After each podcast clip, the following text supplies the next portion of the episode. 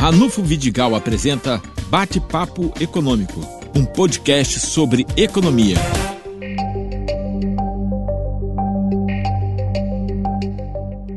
Recebemos de volta Zé Alves Neto. Zé, me diga, a economia vai crescer ou este desemprego vai travar a economia brasileira?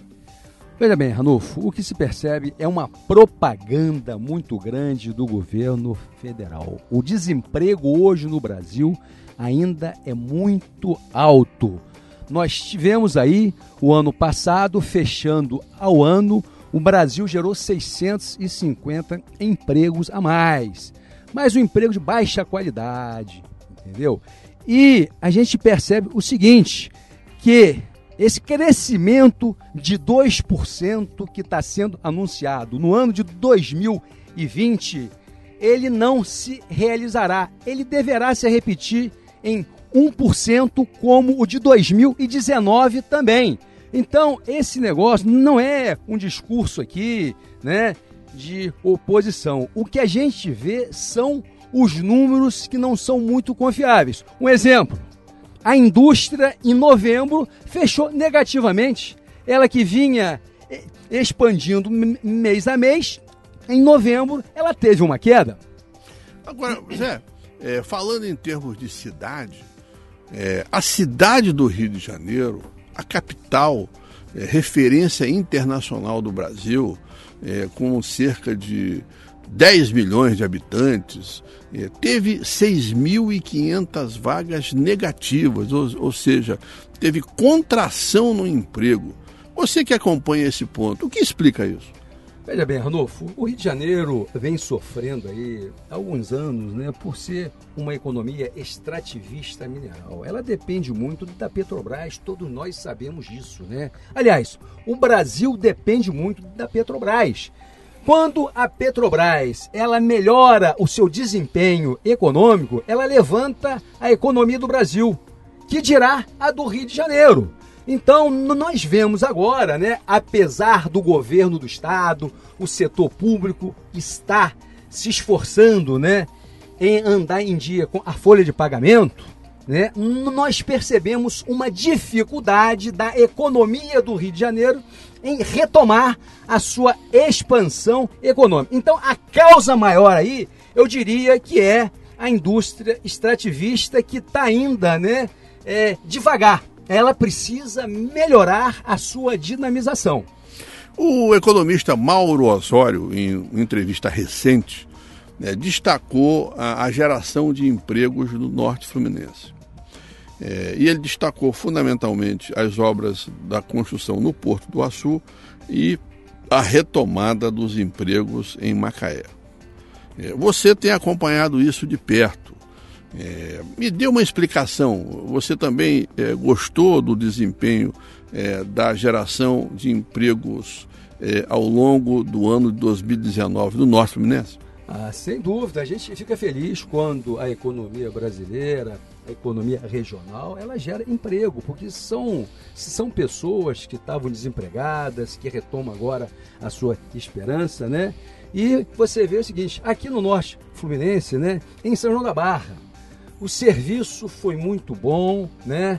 Entra no caso, entra no caso, né, essa parte inicial das obras civis dessa, dessa empresa, dessa estrutura física que está sendo construída aqui no Açul. Isso tudo ajudou a empregabilidade.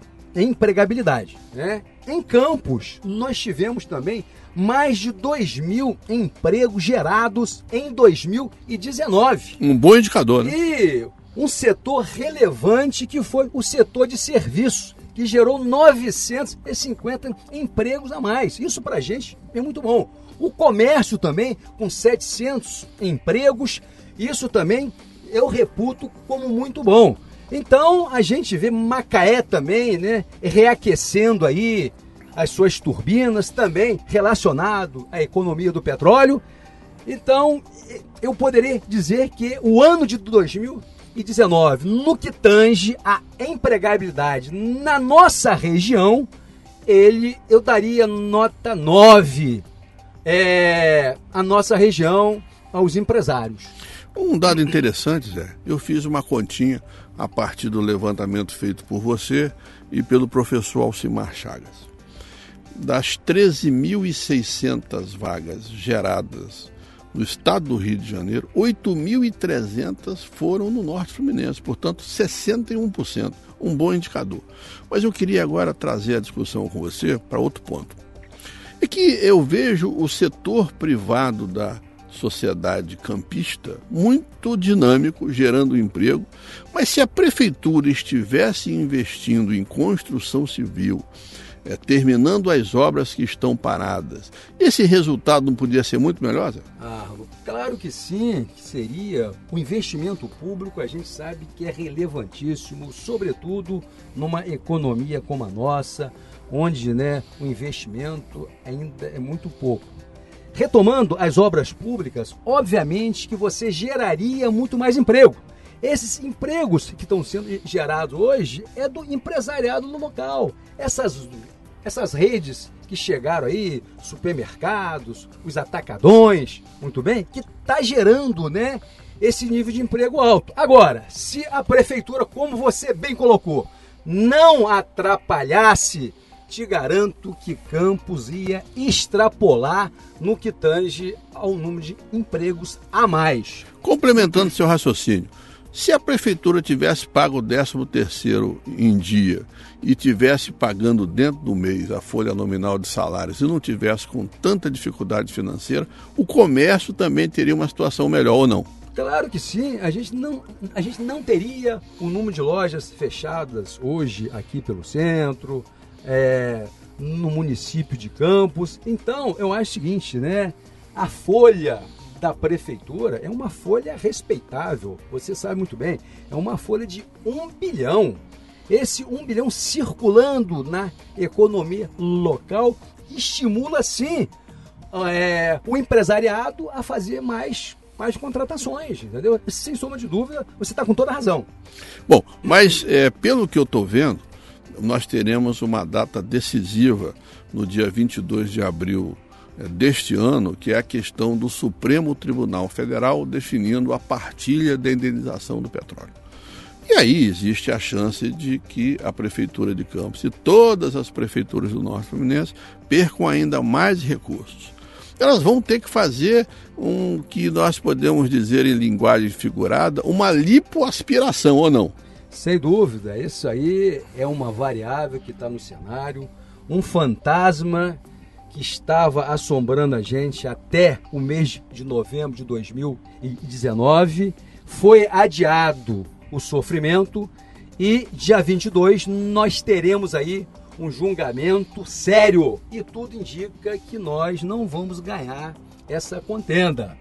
O município de Campos receberá esse ano em torno de 500 milhões ia receber, né? Se for redistribuído, eu acho que nós vamos perder aí em torno de 50% ao ano. O que é muito, né? O que é muito, são 250 milhões estimados, muito bem.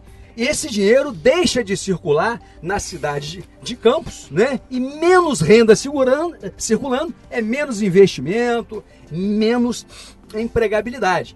Então a gente vê com uma certa reticência esse julgamento. Nós queremos que os ministros sejam iluminados, né? E repense, tá certo? Ou adie mais uma vez esse julgamento, porque realmente, né, a cidade não pode ficar ainda sem os repasses do royalty. Zé, muito obrigado. Nós vamos acompanhar essa discussão é, ao longo dos próximos programas. Obrigado.